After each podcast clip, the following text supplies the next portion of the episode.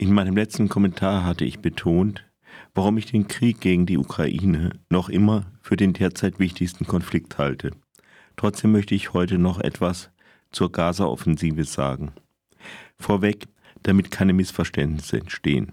Die Hamas hat eine Salve Raketen auf Wohnviertel abgefeuert, ist dann ab ausgeschwärmt, um über tausend wehrlose Menschen, gleich welchen Alters oder Geschlechts, grundlos zu ermorden und hat mehr als 200 Menschen als Geiseln verschleppt.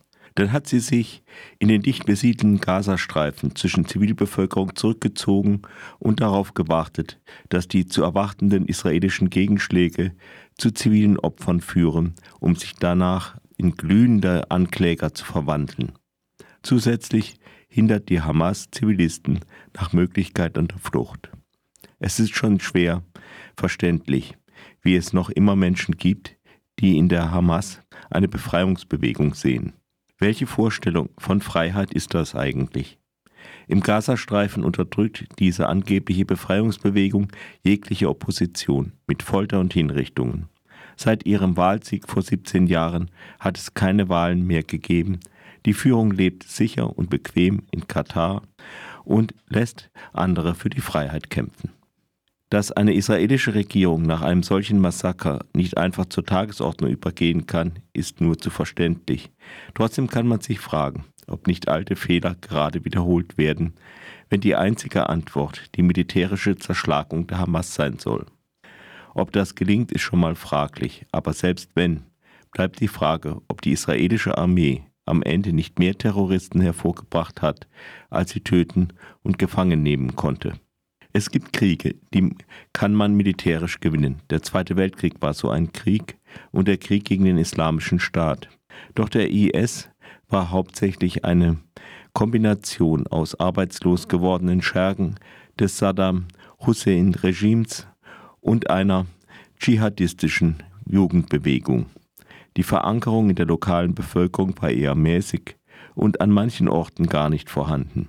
Besiegt wurde der IS mit Hilfe kurdischer und schiitischer Milizen aus der Region. Was Israel jetzt versucht, gleicht ziemlich genau seinen zwei Libanon-Feldzügen und früheren Einsätzen in Gaza. Wäre die Methode erfolgreich gewesen, dann gäbe es heute im Libanon keine starke Hisbollah und in Gaza nicht die Hamas. Wenn von dem Überfall der Hamas traumatisierte Israelis nun sagen, die Zwei-Staaten-Lösung sei tot, dann ist das verständlich, aber letztendlich ist es genau umgekehrt. Dass Israel unter Netanyahu die politischen Probleme auf scheinbar managebare Sicherheitsfragen reduziert hat, war ein grundlegender Fehler. Natürlich kann sich Israel nun nicht einfach mit der Hamas an einen Tisch setzen und die im Kern unversöhnliche Mörderbande so aufwerten.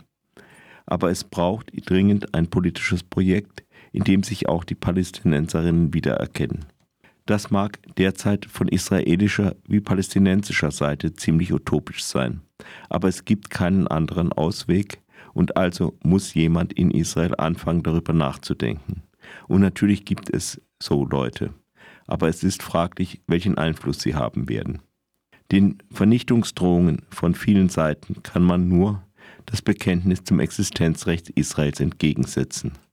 Aber eigentlich sollte man auch immer hinzusetzen, dass damit nicht gemeint sein kann, dass die Palästinenserinnen nicht auch ein Recht hätten, in einem Teil des Landes frei von Besatzung zu leben, solange sie Israel nicht angreifen.